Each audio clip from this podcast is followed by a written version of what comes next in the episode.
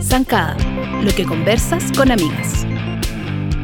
La entrevista Zancada. Este episodio es presentado por Espacio Cantantúa, el lugar perfecto para tus celebraciones especiales. Prepara tus paseos de fin de año y reserva con tiempo esta equipada casa de eventos con jardines y piscinas. Encuéntranos en Instagram como Espacio Cantantúa.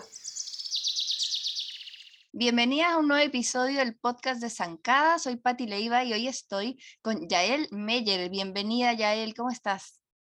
Hola, Patti, ¿cómo estás? Yo súper. ¿Tú? Muy bien, gracias. ¿Desde dónde estamos? ¿Dónde estás ahora? Eh, estoy en, eh, en, el, en, la quinta región, en el sector de Maipú. en Chile. Sí, sí, sí. Bacán, porque te mueves entre Estados Unidos, Chile, siempre como, como mm, hay una pata anglo por ahí. Sí, hay una pata anglo, pero yo ya llevo igual hartos años viviendo en Chile. Eh, viajado y todo, pero viviendo acá. Y ahora nos llegó como mm, de novedad este EP tuyo nuevo que se llama Huracán. Eh, me, encantó el, me encantó el nombre. Una vez un, un, brujo me dijo, tú eres un huracán, así que me encantó. ¿Qué te hizo sentir eso? Que te dijeran que eras un huracán. Como que dije, mm, ¿cómo seré o no? Pero era como que era, mm, se refería como que no había como medias tintas. Me decía como que si quieres a alguien lo quieres, si no lo quieres, no lo quieres. Claro. claro. Entonces, algo así leo un poco en este recorrido que se hace a través de las canciones, que, bueno, de eso quiero hablar, me, me fascina entender cómo, cómo los artistas deciden el orden de las canciones en los discos, porque estoy segura que tiene un sentido de composición, digo, de componer así como uno como compone una imagen, una página, un cuadro, eh, también debe pasar con la música. Y claro, parte con este huracán, parte con la canción Huracán y termina con Technicolor. ¿O me equivoco? Ya. Perfecto. Y Technicolor es como la felicidad máxima, es como el, el nombre es muy adecuado y el video. Eh, así que bueno, son varias preguntas que te estoy haciendo a la vez. Eh, que también... Me encanta escuchar también tu, perspectiva y tu percepción, porque uno, uno crea en, en una, como en un vacío personal, así en, en una cápsula personal, claro. que tiene que ver con, con, lo que uno quiere decir y lo que uno quiere mm, proyectar y, y, y, cómo eso se traduce tanto en sonido, en imágenes, pero después uno lo suelta y, y pasa al mundo y pasa a ser parte de, de, de las demás personas, de quienes lo reciben, lo escuchan y lo viven y lo hacen parte de su vida y a menos que hayan conciertos en vivo o que la gente te escriba por interno, uno no tiene idea cómo las personas están recibiendo. Claro, no puedes dialogar todo el rato. No, entonces es lindo escuchar como, cuál es la interpretación o cada, cómo cada uno eh, recibe estas cosas y, y, las ve desde su perspectiva. ¿Y te ha pasado que te dicen algo nada que ver? ¿Y qué te pasa con eso? ¿Te gusta, te aporta, te molesta? generalmente la gente cuando me escribe o cuando se acerca a mí es porque eh, o les pasó algo como bien power emocionalmente con alguna canción o con alguna experiencia, o la canción los acompañó en algún momento muy importante que, los, que les marcó su vida de alguna forma, como la, la música siento que nos remonta nos, así de forma muy rápida a emociones y a momentos de nuestras vidas. Entonces, o sea, pues si, no sé, si yo escucho Oasis o escucho R.E.M., me voy al tiro a mi adolescencia. Claro. Estoy de vuelta en el colegio, arriba del bus escolar, como que eh, te remonta inmediatamente a eso. Entonces, yo creo que cuando la gente me escribe, generalmente es para compartirme algo personal que le ha pasado. Qué lindo poder como, como traspasar, ¿no? Eh, y llegar a distintas interpretaciones. ¿Cómo es para ti, como, como siempre pregunto, eh, cómo fue ese momento en que supiste que te querías dedicar a la música, pero tú partiste como desde el año cero? Sí, porque muy chica, ¿no? demasiado chica. ¿Qué onda? ¿En tu casa eh, hay músicos? ¿Tus papás? No músicos así, músicos, pero mi papá era muy, muy aficionado a la música, eh, le gustaba mucho, eh, siempre había música sonando en la casa y hasta el día de hoy, o sea, mi papá no se sube al auto sin música, no come sin música, no trabaja sin música, siempre hay música sonando. Eh, entonces la música era algo permanente, era como... ¿Y qué escuchaban? Un, miembro más de la familia. ¿Qué sonaba Em, mientras almorzaban, mientras eh, vivías la vida? De todo, mira, diría que el pop de los 80 de por sí era el- la, la piedra filosofal, em, pero también mucho folk de los 60 y los 70. em, diría que eso, pop, folk de los 60 y los 70 y, y- de los 80 en adelante pop, así, de- de- pop de la radio. em, así que crecí como con mucho de eso en mi, en- en mi entorno, tanto en español como en inglés, más en inglés que en español, pero igual también en español. Harto Eduardo Gatti en la casa. em, eh, Alberto Plaza, mucho Alberto Plaza también en la casa. Y, y tiene que haber sido muy mm, evidente que tu camino iba por ahí como para que tus papás te, te tienen que haber apoyado si eras tan chica y pudiste como, como desarrollarlo. ¿Cómo fue eso? ¿Como muy natural o fue como rupturista? Mm, Fue rupturista en mi entorno, pero no en mi familia. Eh, mm, claro, como que en verdad yo no elegí, entre comillas, la música yo por opción. A mí me metieron a estudiar piano a los cinco años y, y como que fue medio obligada así por varios años de mi vida, hasta como los 12. Ya. Eh, y ahí em, empecé a tocar guitarra, dejé de tocar piano, empecé a tocar guitarra, empecé a componer y empecé a participar en festivales y empecé a, hacer todo como esta, es- esta gira de festivales, en todos los, empecé a participar en todos los festivales interescolares que existían. Em, entonces, como entre los 13 y los 17, en verdad, yo estuve siempre arriba de un escenario, y estuve siempre arriba de un escenario cantando canciones mías y, y, y ahí ya se transformó en algo que era mío, en mi identidad y en algo que yo propulsaba, pero mis papás siempre me acompañaban, mi papá me llevaba la guitarra para todas partes, estaba siempre en el público alentándome.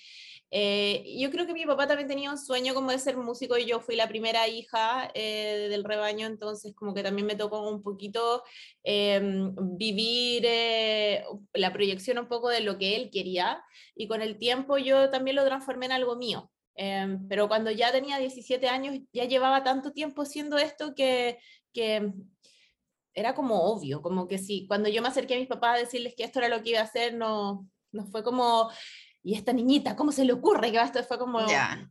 ¿y cómo le vamos a decir que no? Si ya, ya se ganó todos los festivales, postulé una beca, o sea, mis papás se enteraron que yo iba a hacer esto porque, porque me acerqué a ellos a decirles que, que tenía que ir a Argentina a postular a, a- una audición porque me, me habían aceptado para una postulación de una beca.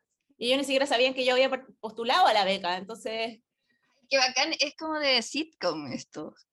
fue como que cuando yo salí de la pieza, los dos se miraron con cara de, ¿qué? Ah, ¿y cómo me iban a decir que no? Si yo ya había hecho todo, pero dijeron, ya filo, la acompañamos. Igual probablemente no se la va a ganar. Entonces, mm, no tenemos que decirle que no. El universo le va a decir que no. Y me la gané, pues, ¿cachai? Más no. Sí, más no. Así que me fui. Ya, entonces nunca tuviste crisis vocacional, ni que ni se te ocurrió como otra área, como que ahora digas, ah, quizá también podría haber estudiado, no sé, pintura o psicología. No, sí se me ocurrieron otras áreas. A ver, yo a mí me gustaba el arte en general. Yo hice mucho teatro, eh, hice mucha danza, hice hartos deportes. Y a mí me iba bien en el colegio, entonces también tenía inter- otros intereses. Eh, de hecho, yo di la proaptitud, postulé a una universidad, entré a una carrera, pero sabía que no iba a entrar. Lo hice más que nada como para darle el gusto a mi mamá que, que me, me insistía. eh. Ujú. Eh, me gustaban muchas cosas, me gustaba la psicología, me gustaba la idea de dedicarme también a las leyes, eh, me gustaba el, el diseño, y la verdad es que hoy en día igual hago un poco de todo eso también en lo que hago yo. Bueno, de Em, hecho te iba a preguntar, porque el arte en, en tus videos, en tus fotos, es como súper, no es, no es casual.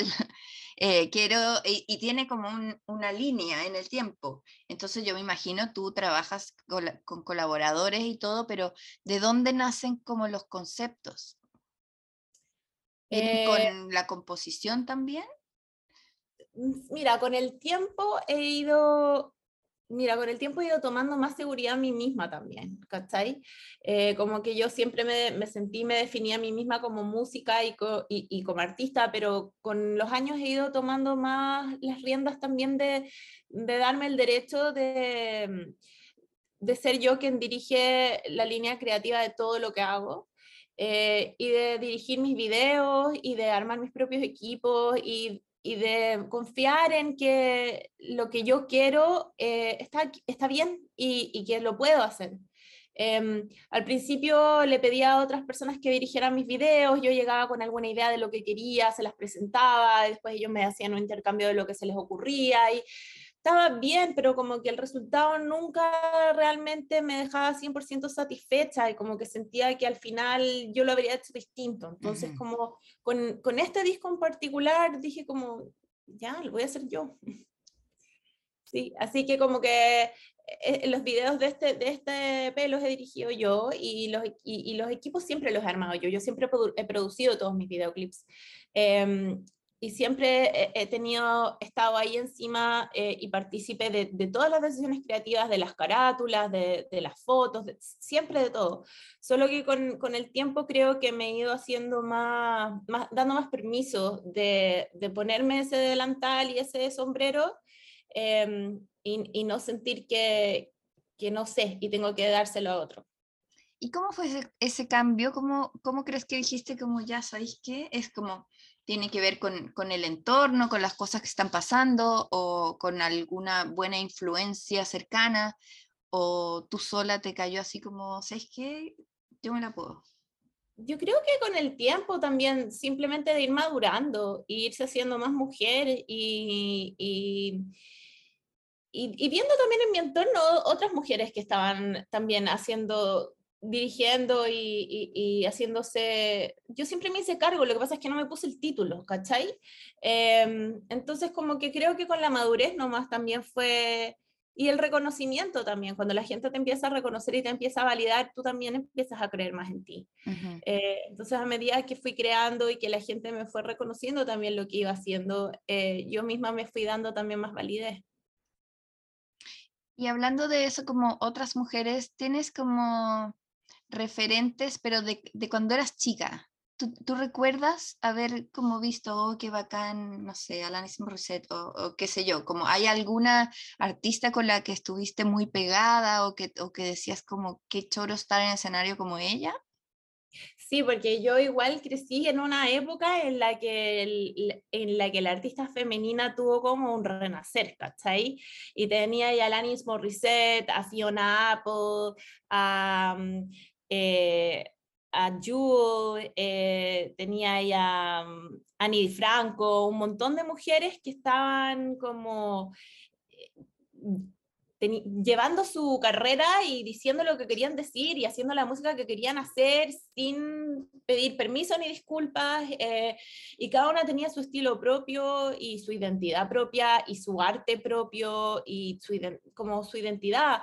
Eh, y, y, creo que también fue una época súper fructífera de la música, como los, e, e, esa época de los 90. Eh, y fueron súper grandes referentes, porque, fue, porque todas eran mujeres muy power, como que tenían algo importante que decir, eh, hacían música increíble, cada una muy distinta a la otra.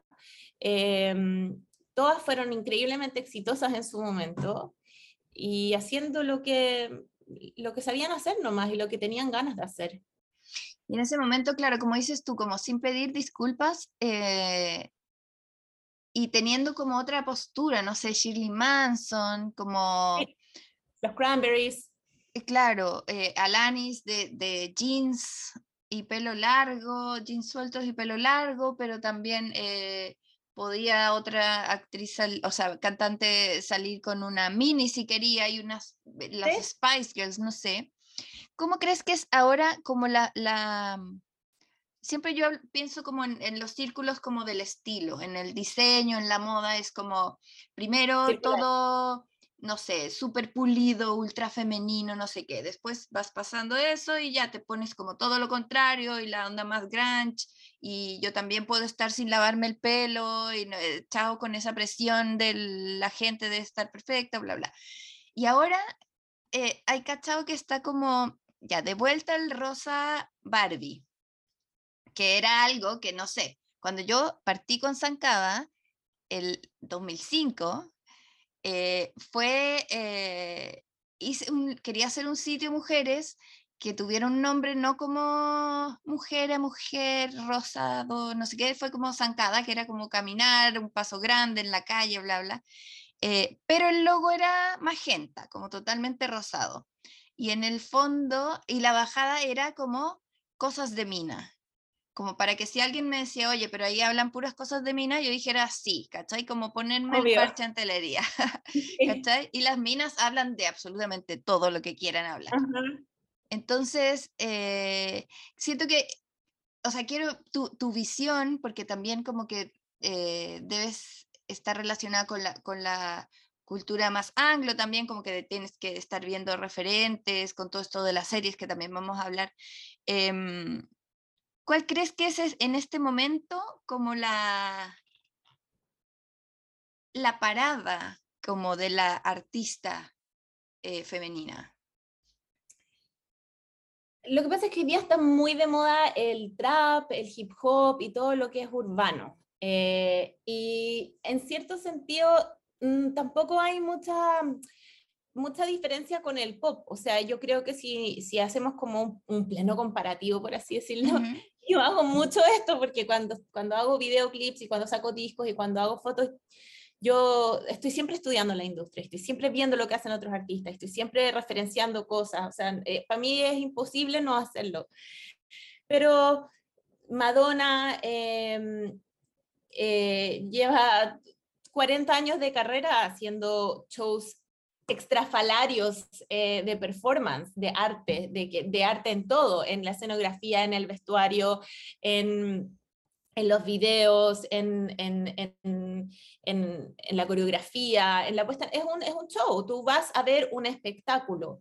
Em, y, y, todas las artistas pop, Katy Perry, Christina Aguilera, Britney Spears y de ahí para adelante, o sea, eh, eh, el pop siempre, no siempre, pero desde los 2000 yo diría en adelante, eh, o quizás desde los 80 con Michael Jackson y Madonna, que en verdad empezaron con todo este cuento, eh, se ha ido poniendo cada vez más en torno al espectáculo. Em, en Sync, todas esa, esas bandas de los 2000 también tenían toda esa onda. Y creo que hoy día es un poco similar. O sea, si tú miras a, a Rosalía y el show que hace Rosalía, es la versión Rosalía de un show de, de cualquiera de estas otras artistas que yo te estoy diciendo, porque al final el vestuario, la coreografía, la puesta en escena, sigue siendo un espectáculo y sigue siendo un espectáculo que, que, toma prestado de todos estos otros artistas que han estado a la vanguardia por todos estos años. Y creo que eso eh, es en general, o sea, Rosalía, Ariana Grande, eh, quien, quien, tú quieras eh, poner como ejemplo. El concepto de show es, tiene como una cierta fórmula, por así decirlo, en, en el pop, creo. ¿Qué música estás escuchando tú ahora? Mira, yo la verdad no escucho música mucho, a menos que sea como por trabajo, porque para mí escuchar música es un trabajo. Eh, claro. O sea, si yo escucho música, rara vez es como porque la estoy disfrutando. La mayoría de las veces mi cerebro naturalmente empieza a escuchar el bajo y la batería, lo que está haciendo lo que entra y lo que sale, como que no... ¡Pucha! Igual es como, como sacrificar, como sacrificar lo que es como el placer de escuchar la música. Sí. Eh, por eh, hacerla. Pero eso pasa nomás cuando uno es músico, ¿no? Eh, y entonces no escucho mucha música por placer prefiero el silencio, la verdad. Eh, prefiero meditar. O sea, cuando investigas por estilo, para conocer estilo, como, como, con un afán más como de, de, de, medir como la temperatura, ¿no?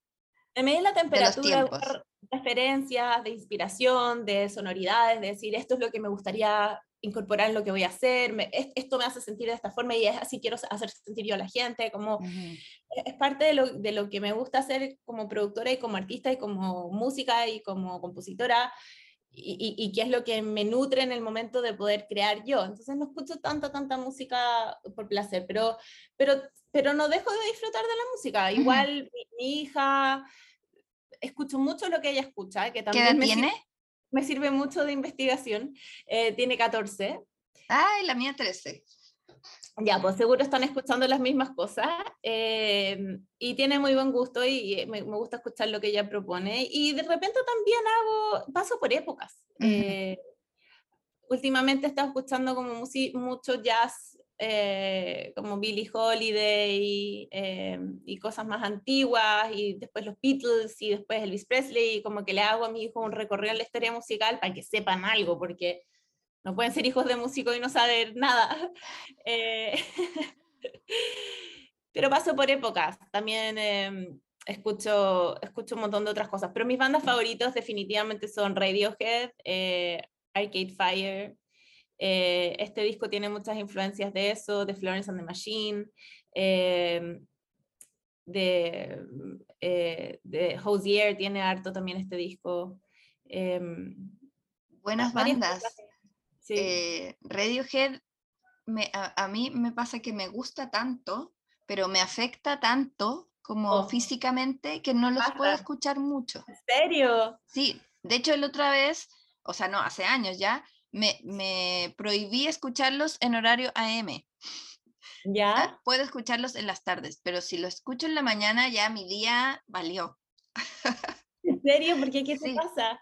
Porque no escucho una canción, sino que me, me, me, sigo, me sigo, sigo y después estoy así como derretida, como que mi Ah. estado anímico como que se ve afectado real, entonces los escucho más en la tarde, pero Es me que- gusta demasiado. Música es vibración y nosotros somos vibración y es, es- es tan simple como hacer un ejercicio de poner un bol con agua y tocar música al lado y ver qué le pasa al agua o hacer- hablar una palabra y ver qué le pasa al agua. Somos 70% agua. Es obvio que la música nos afecta realmente físicamente. O sea, Heavy. el sonido es, eh, es una medicina y también puede ser una, un arma muy potente. Bueno, sí, se ha usado así como hasta en tortura. Exacto. que me da mucha rabia, es como, ¿por qué sucias la música? Pero Exacto. sí, yo soy como tu papá, no puedo estar sin música, como nunca, me vuelvo loca. Eh, De, de hecho, así Mm. como que una vez se me echó a perder la radio del auto y ponía el celular así que se oía pésimo, pero filo. Y el otro día eh, iba con mis hijos y le pasé el celular a mi hijo y dije, ya, ponle, pon tú y como con, conéctalo a la radio del auto, no sé qué. ¿Y qué pongo? Y como que se demoró un siglo y mi hija la barba le dice, apúrate que la mamá se vuelve loca. Tenemos que controlar esta situación. no, yo claro, entiendo. Sí, como que eh, igual a- afecta tanto a veces algunas personas que, que te cuesta decidir qué escuchar, Sí, a mí Entonces, me pasa eso. ¿cierto? A mí Como... me pasa eso. ¿Cómo me quiero sentir? ¿Qué, ¿Y qué, Exacto. o, o qué, como en mi caso, que, no, que hay muchas cosas que no puedo escucharlas porque pongo demasiada atención, por eso también me remonto como al pasado, me remonto como a, a escuchar jazz así súper tradicional. y Ah, cosas claro, que no te que- saca. No. ¿Me entiendes? Entonces Ujú. como que se, se me hace más fácil la escucha o escucho cosas muy tranquis, como que no me...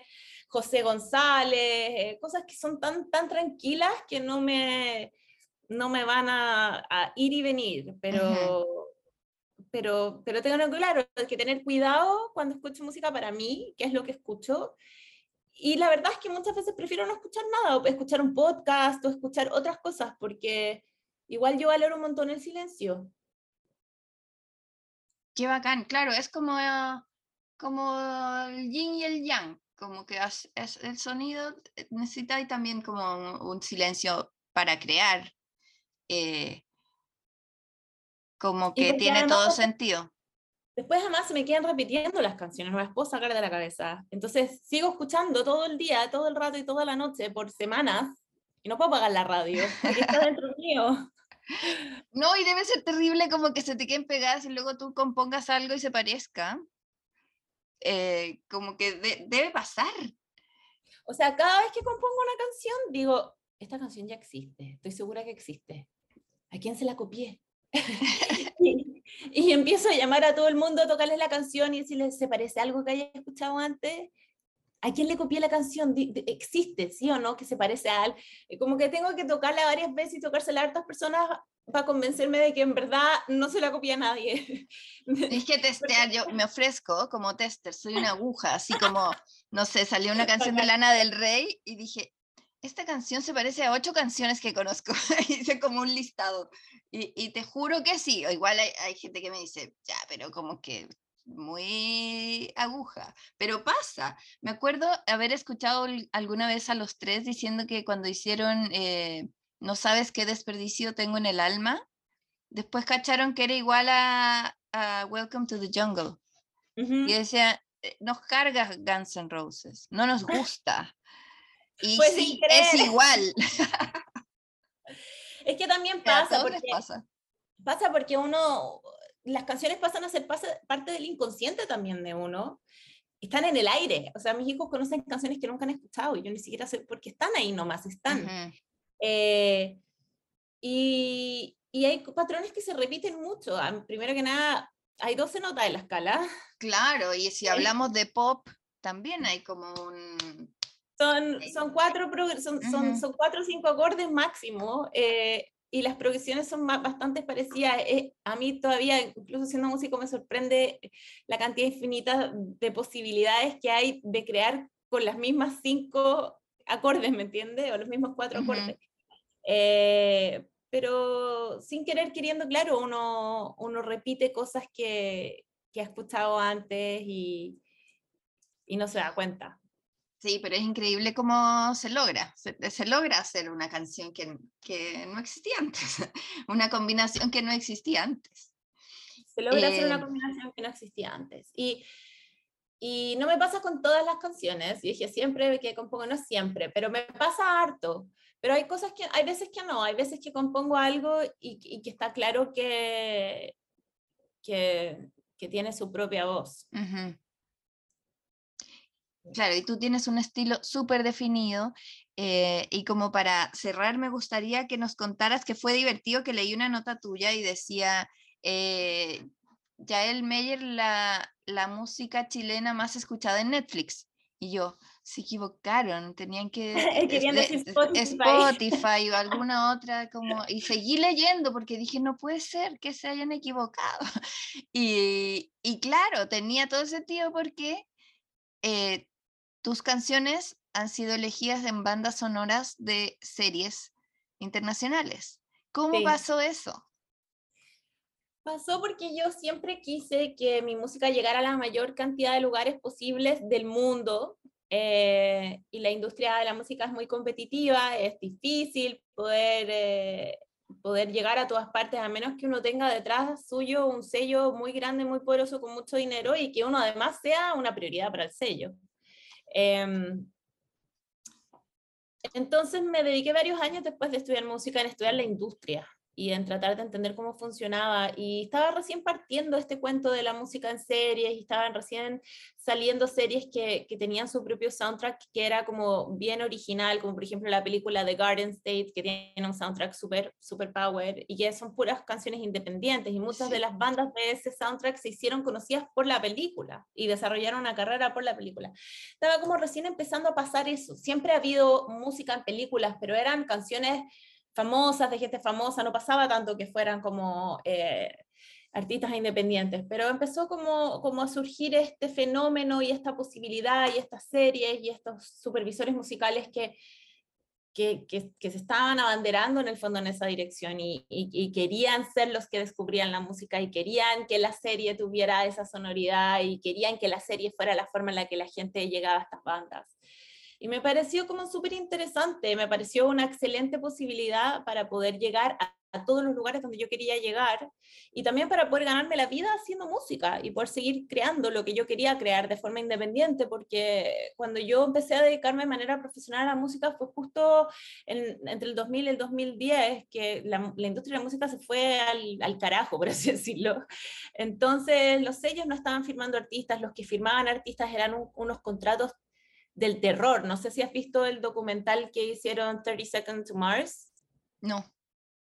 Jared Leto hizo un documental sobre, sobre el- su experiencia con su banda, con su sello discográfico. Te lo recomiendo, está en YouTube, velo, es buenísimo. Eh, y eran, eran contratos muy, muy malos para Abusivos. los artistas, muy abusivos. Y yo tenía muchos amigos que estaban con contratos con sellos discográficos grandes y no se podían salir y, y- y tampoco podían sacar su música porque le pertenecía el sello y tenían unas deudas millonarias con el sello. Era, eran puras historias de terror. Entonces yo decidí que quería tratar de hacerlo independiente, por lo menos hasta que la cosa se ba- balanceara un poco y se supiera hacia dónde iba la, la industria. Y me pareció que esta era una forma de poder hacer la música que yo quería hacer y de llegar a los lugares donde yo quería llegar. Entonces me empeciné en eso, me empeciné en... en Claro, porque en una lograr- cosa es que uno quiera y desee, pero ¿cómo haces que ellos quieran usar tu música? empecé a hacer todo lo que podía hacer, a reunirme con las personas, a mandar mails a gente que no me conocía, a ir a mercados de música, a conocer a las personas, a mostrarles mi música, a hacer un montón de showcases distintos, a trabajar con diferentes agencias y compañías, a también poner atención a qué era lo que la música que sonaba en las series, a cómo sonaba, a, a la, a la Mm. música que estaban eligiendo para las campañas publicitarias, qué qué, era, qué, qué, qué tenían esas canciones que hacían que gustaran y que funcionaran para, eh, y encontraron una forma de crear la música que yo quería crear sin comprometer la identidad ni, ni el, el- el- eh, ni el- el- el- el concepto artístico de lo que a mí me importaba transmitir y lo que yo quería crear, pero también eh, tomar en consideración en qué espacios yo quería que esa música existiera y, y pudiera florecer también. Qué seca Eh, ya él.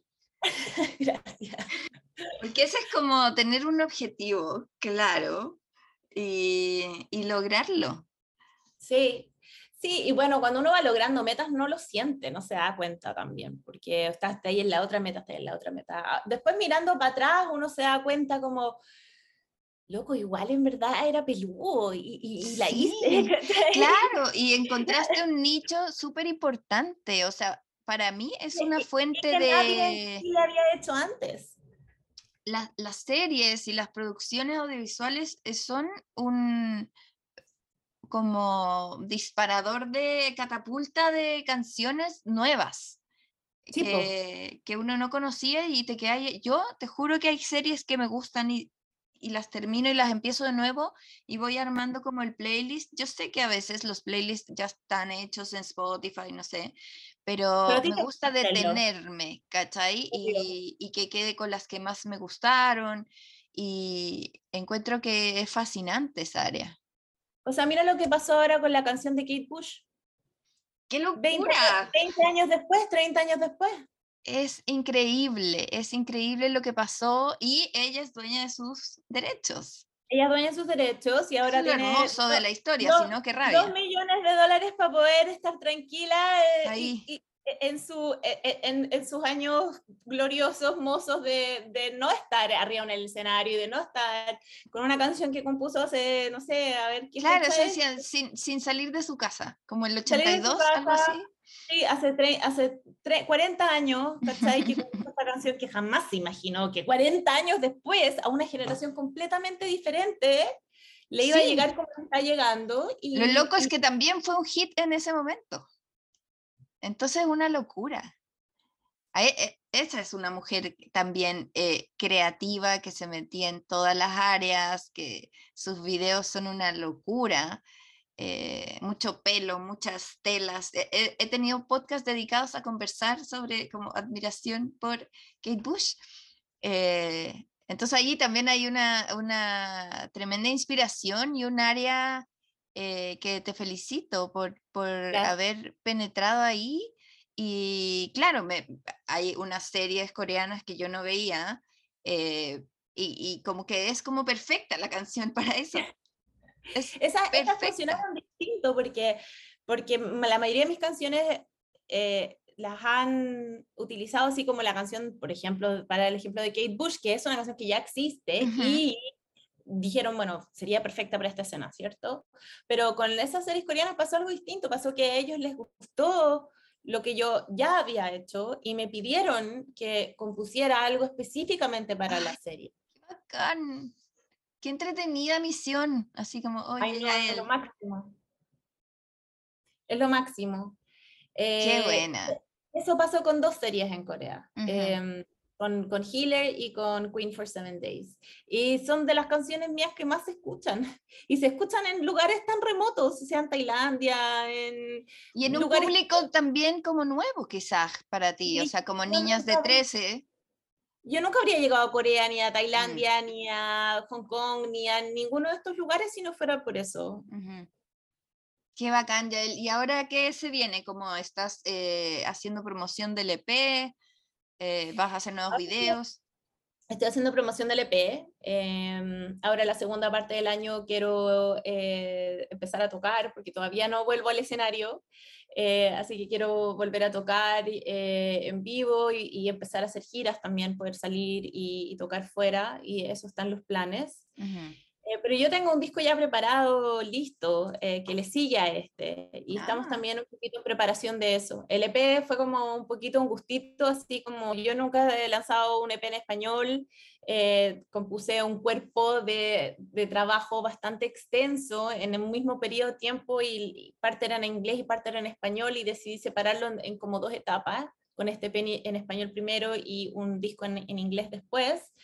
Eh, Me encantan estamos- tus estrategias, porque además la gente que, que, te, que te conoció por la serie, o no sé, y, y tú le dices, y, y- y buscan y es como, al tiro tienes como una probadita, ah, mira, está este EP, puedes escucharlo y, y- tener como una gama de, de, de muestra de lo que tú haces, y después vaya a venir con el disco, ¿no? Heavy.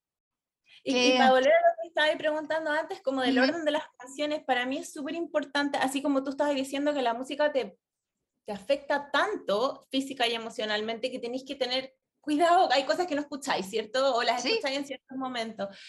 Yo, a mí, a mí, yo tengo la misma experiencia con la música. La música siempre ha sido una tremenda compañera en mi vida y también una terapia eh, para mí. Heavy. Eh, y, y, y la música de otros ha tenido tanto impacto en mi vida que, que para mí como el mayor honor sería poder crear música que tenga impacto para otros, porque es, es lo que a mí me ha pasado con la música de otros. O sea, lo que a uno le inspira a hacer música es como, wow, qué power es esto, yo, yo también quiero crear. Eh, y cuando armo un disco, un EP, yo de verdad escucho el disco en todas las combinaciones de órdenes diferentes Como un rompecabezas. Y voy armando el viaje por el que quiero llevarte, eh, la experiencia que quiero que tengas. Yo, yo hago discos, no hago singles. eh, yo sé que no está de moda hacer discos, sino que está de moda hacer singles, pero a mí me gustan los discos y a mí me gusta poder darle al auditor la experiencia de poder escuchar y que termine la canción y no tener la necesidad de cambiarla, sino que poder seguir el viaje. Yael, un millón de gracias por esta conversación muy inspiradora. Eh, te deseo toda la suerte y seguiremos tu carrera porque está muy entretenida. Gracias por invitarme y por tu apoyo todos los años en, en la música y en lo que hago. Feliz. Un abrazo grande. Un abrazo, besito. Chao. Chao, chao. Zancada, lo que conversas con amigas. Conchita Quintana, ¿qué estáis viendo ahora que me puedes recomendar? Vi este fin de semana, así como en un acto máximo de libertad, sentí fin de Una largo. locura, una, una, Sí, una sí, como loquilla. que, así como fin de semana largo, me entregué a la serie Noticia de un secuestro. Tenía, yo soy, yo soy bien fan como de Andrés Wood, entonces estaba como ahí muy atenta a, a cuando la estaban estrenando ahora en Amazon Prime. Ajá. Y, y nada, se deja ver súper rápido, está muy entretenida. La, la vi ahí en dos noches y, y buena, súper buena. Buena. ¿Y te Eh, gusta como el género? ¿O, o te gusta más, llegaste más por el género o por Andrés Wood? No, las dos cosas, Ya. porque yo me había leído el libro de García Márquez y tenía un muy buen recuerdo también de la, de la adolescencia. Me, acuerdo que me, me acuerdo que me impactó mucho cuando lo leí. Eh, además, soy buena para el True Story. El True Crime. sí. o True Story. Y, y entonces al conocer la historia, haber leído el libro y como dirigida por Andrés Wood y como toda este, esta como coproducción con Colombia, lo encontraba muy interesante. Y, Bueno, no sé si te leíste el libro, pero es como una historia súper No, coral. fíjate. Entonces, es una historia bien coral de varios secuestros que suceden en paralelo en un momento como bien crítico que se está negociando con Escobar, que no sé si voy a hacer un spoiler, pero gracias que no, le- no lo muestran, es solamente como una, una, una, una nube ahí Ya. omnipresente, eh, no entran ahí, ¿cachai? Es como, son como las familias de los secuestrados, como las historias paralelas en Ya. torno a los secuestrados. ¿Y qué fue lo que más me gustó? Aparte de la dirección de arte que está hermosa, Colombia, la foto, como es, es elegante la serie. Eh, los personajes secundarios, Pati, porque, porque como que no hay buenos y malos, sino Ya. que todos están viviendo una miseria. Los secuestrados, los secuestradores, los cómplices, ¿cachai? El, el país, como que además está instalada la pobreza, el narcotráfico, ¿cachai? Entonces, si bien eso es un poco angustiante en la serie, eh, es súper humano, ¿cachai? Como cuando veis que el secuestrado, está el secuestrador, perdona, está sufriendo igual que el secuestrado, ¿cachai? Eh, heavy que lograr también- eso. heavy, heavy. No, en verdad, muy impactante. Y al ser Eh, coral es como que no hay un solo como protagonista, como que uno ve, no sé, Narcos y, y, eh, te pasa eso que llegas a empatizar con Escobar. ¿Cachai? No, no. Él o es sea, el protagonista. Sí pasa que hay como una historia que podría ser más protagónica, de todas maneras. La de Maruja, eh, que, que fue como uno de los, de los casos más power, ¿cachai? Que marca todo porque estaba casado con un diputado, porque trabajaba como en la parte de fomento de cine, era como una periodista, qué sé yo. Eh, esa historia como que es la del inicio y la del final y de alguna manera es la, la que va guiando la historia. Pero, pero también te van contando otra, la historia de una hija de un expresidente, también una periodista, como esa historia de me gustó mucho, la de Diana. Eh, que ella como que decide jugársela para hacer una entrevista y, y la dejan secuestrada, como más en la selva, ¿cachai? Y, ella como bien bacana, como bien de igual igual con todo el equipo que la tiene secuestrada, no sé, muy impactante.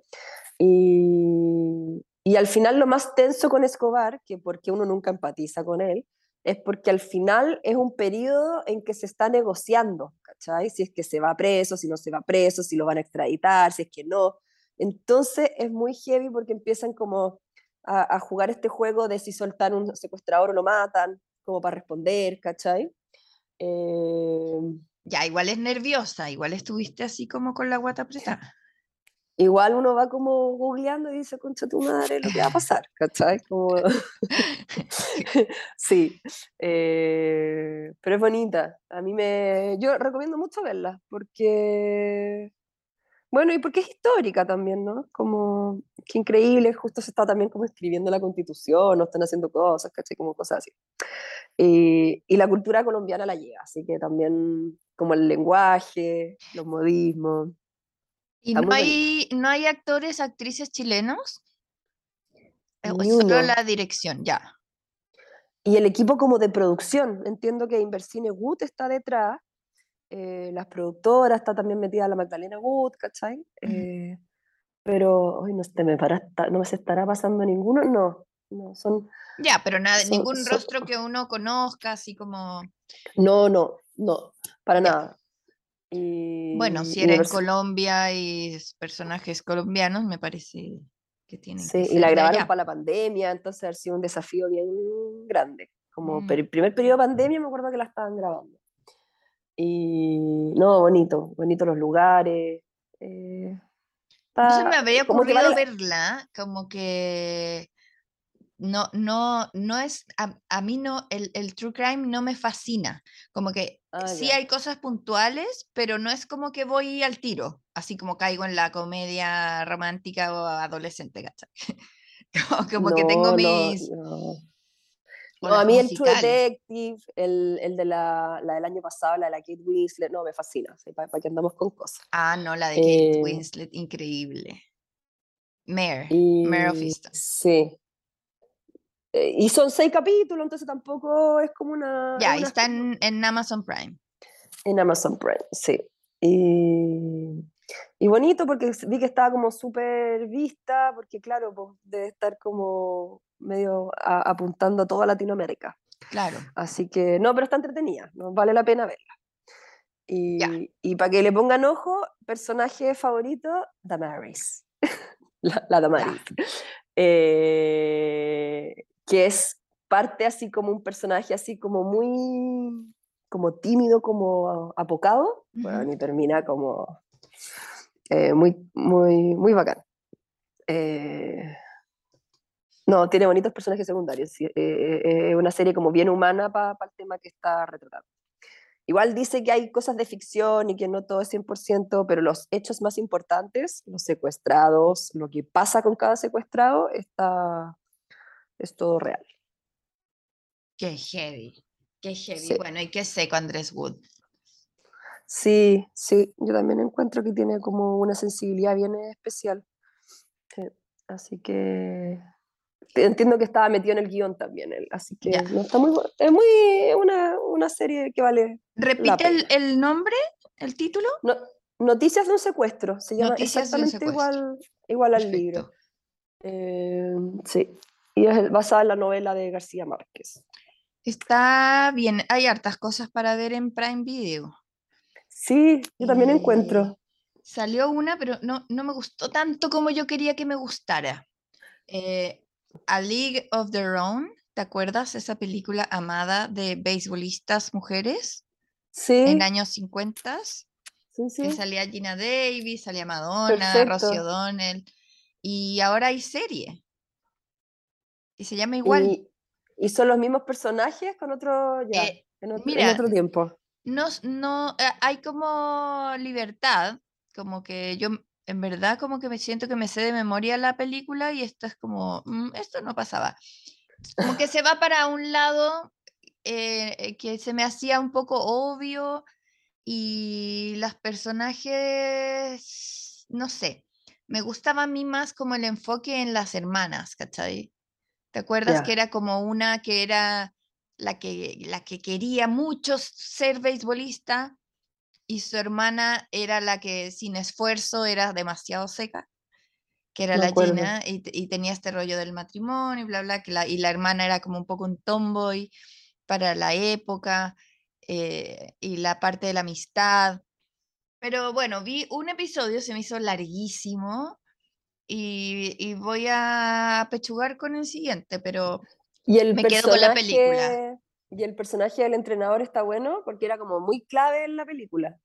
Ah, no ha aparecido Ah, todavía. Ya, Claro, si es una Ah, serie, si es una serie, eh, supongo que tienen que dilatar.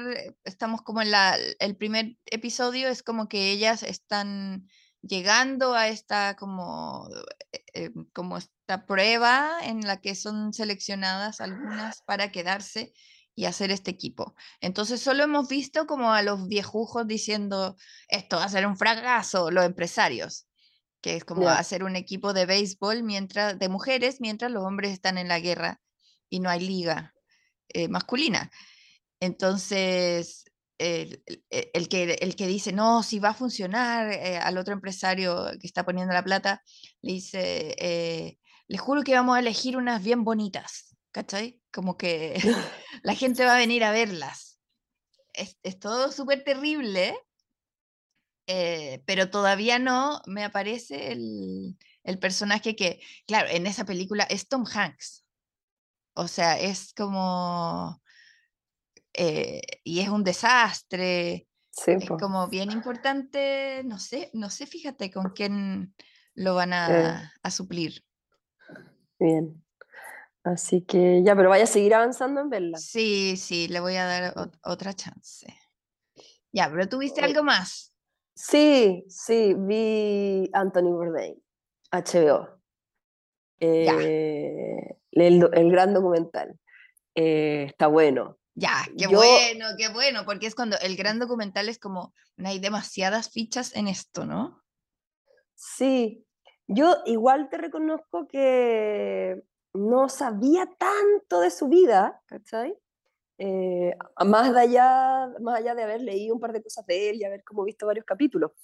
Pero, ponte tú, yo sabía que era como late famoso, pero a los 43 años, ¿cachai? Lanzó el libro y ahí como que dio el salto a conversaciones del chef y todo. Así que todavía tengo alguna esperanza. Ah, ya, pero, pero, pero de, de, la fama, por supuesto. Sí, y es bonito cómo te van guiando a, a cómo su vida cambia tan brusco que al final tú cachai que este gallo como que no está contento, o sea, sabemos como que se suicidó con una depresión heavy, entonces te llevan para allá. Eh, y bien, tiene partes como que era bien pesadito, ¿cachai? Como, eh, tiene, no sé, como muy especial, el, como la manera eh, en que se aproxima a sus parejas, ¿cachai? ¿Y tú habías leído el libro, ponte tú? No, ya. me acuerdo haber leído como artículos. Eh, sí, igual era como un rockstar, ¿cachai? Super rockstar. Vino a Chile y fuimos nosotras a la conferencia de prensa. Hicimos como una pregunta al aire, ya no me acuerdo qué era y nos contestó. Por ahí hay un video muy charcha, así con un celular del año 1. eh, y lo vimos, y, la, la, cagó la gente así alrededor de él, como un carisma, además minísimo, el viejo. Muy mino, muy mino y muy carismático. Bueno, como que le decían como, ¿cómo te banca esta cuestión? Porque como que en verdad lo muestran caminando por Nueva York y, y como que no avanza, ¿cachai? Es como por McCartney, ¿cachai? Sí. Eh, no sé, como trabajadores, como todo así como, eh, Anthony, Anthony, ¿cachai? Y él decía como, ¿qué me cuesta ser simpático? Como mejor eso que estar de lavando platos, ¿cachai? Pero... Ah, ya, pero era, era pesadito con otras cosas, pero no con eso, no con el fan. No, no, con el fan nunca fue pesado. Ya. No, pesadito como con su equipo. Eh, Así como el brígido. Como esto no me gusta, ¿cachai? Como... bueno, ese mundillo como del alto nivel de cocina debe ser terrible. Al final él como que se mezcló más como en, un gran viajero, independiente que hablaba de la cultura y de la comida y terminaba entrevistando a distintas personas. Al final lo de él yo siento que fueron los viajes. Y, y ahí como que dicen que ese viaje él como que se, se, vivió como buscando la felicidad y no la encontró, ¿cachai? Un gallo que no estaba en su casa. Eh, eh, entonces como que por ahí no sé, la, toda la última parte de su noviajo con la Asia Argento. Tormentoso. Guácala. sí. Como que ella, como que a mí ella no me gusta para nada, independiente el Me o sea, independiente de todo en lo que la conocimos en el último tiempo, sé, la encontró como posera, monillenta, como que, como, hay minas mejores. o sea, hay minas más, más atractivas. Eh, pero ponte tú su segunda mujer, Máxima, Otavia. Como, ¿Y qué de ella? También la conoció en el programa, ¿cachai? Si era como ah. muy enamoradizo con gente que se le iba apareciendo en la vida. No, pero a ver, ¿qué, ¿qué, fue lo que más me impactó del documental? Como, eh, como, no sé, como ver el camino a esta depre tan evidente, como un weón infeliz, eh, y la pena de los que se quedaron. ¿cachai? Como, como los testimonios de sus amigos, de las exmujeres, ¿cachai? Como fuerte, sí, como triste, sí. ¿Y es em, serie o película? Mm, como un documental. ¿Es, Entonces tiene... Roadrunner? Sí, ya. Entonces tiene, imagínate la cantidad de como de archivo que existía de él, ¿cachai? Entre los making of, entre que estaban yendo. la, la, primera, la última etapa también se pone súper Barça, entonces como que uno también se enoja con el personaje un poco. ¿Pero está hecho em, con amor el documental? Sí, y como honesto, ¿cachai? Como, él no es perfecto, pero fue bacán. Sí, de hecho, por eso me impactó tanto el final, porque como que podrían haber salido todos los amigos, bueno, estaba enfermito, como te vamos a querer siempre. Es como, weón, nos dejaste acá, ¿cachai? Como con tu pérdida, ¿cachai? Como dejaste a tu hija, me, me dijiste un- cosas que me hirieron un montón justo antes, como es honesto. Eh, Qué eh, bacán. Lo que- eh, sí. Eso lo voy a ver al tiro. Sí, tiene unos amigos chefs que son, se nota como unos personajes muy interesantes en sí mismos también. Em, eh, ah, amigo de Josh, muy amigo. Josh También- Homie. Sí, aparece en Ah, varias... Ya no soy amiga de él, te cuento, amiga. Bueno, te estoy contando que es amigo de Anthony. Estoy contando que es Ya no nos juntamos, ya, ya no nos juntamos tanto. Sí. De hecho, como que, claro, como que cierra el documental, como con una canción de él y eso, todo eso como que podría haber cortado antes. Pero sí, también aparece como una de las cuñas de los amigos. Eh, sí. Y, mm, pero sí, como la evidencia de una persona infeliz que estaba buscando algo que no lo encontró. ¿Cachai? Em, y la pena de los que se quedan, sí. Y todas las historias que tiene por haber recorrido el mundo. Y al final decían en el documental que él era como un poeta, un escritor, ¿cachai? Entonces, como que lo que te decía, al final, toda esta idea de viajar y, y la comida, al final era como una forma también de, de hacer un poco lo otro. Eh, y eso, vale la pena. Igual el personaje. Sí, es, es una película, o sea, tampoco es como una serie de mil capítulos. Se, se debe ir súper fácil verlo. Sí, sí.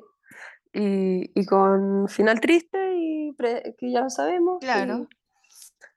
No, no es y- spoiler. Sí, pero heavy todo como el... Lo que dice ahí como su, una de las gallas que armó el programa, como todo el legado que armó. Y ahí yo creo que también está el cariño, como decir, qué pena que se le recuerde como por su última etapa, que, eh, no sé, pues como parece que independiente de, eh, de la depre y todo, como que parece que había tenido como, no sé, yo no, no lo seguía tan en detalle, pero estaba como peleándose con la gente del trabajo, como que no estaba haciendo cosas tan buenas, qué sé yo. Eh, porque el legado que él dejó es enorme, ¿cachai? Entonces, interesante. Hay que verlo. Entonces se llama eh, Roadrunner, eh, como una historia de Anti- una historia de Anthony Bourdain Sí. en HBO Max. Sí, HBO. Y eso, en- viste que to- un fin de semana. Estoy Te pasaste. check, check, check. Sí. Bacán, Conchi, muchas gracias. No, de nada, entretenido. Yo también voy a mirar la, la de las listas. A ver Sí. cómo. No, no, la- no te la estoy recomendando, pero existe. Sí, lo que me preocupa es que cuando uno tiene poca paciencia, si no parte así como arriba, como que igual Mm, me cuesta. Pero vamos, vamos a darle una oportunidad, a ver si, a ver si sucede. eso. Ya querida, un abrazo. Ya, un- igual para ti, chao. Chao.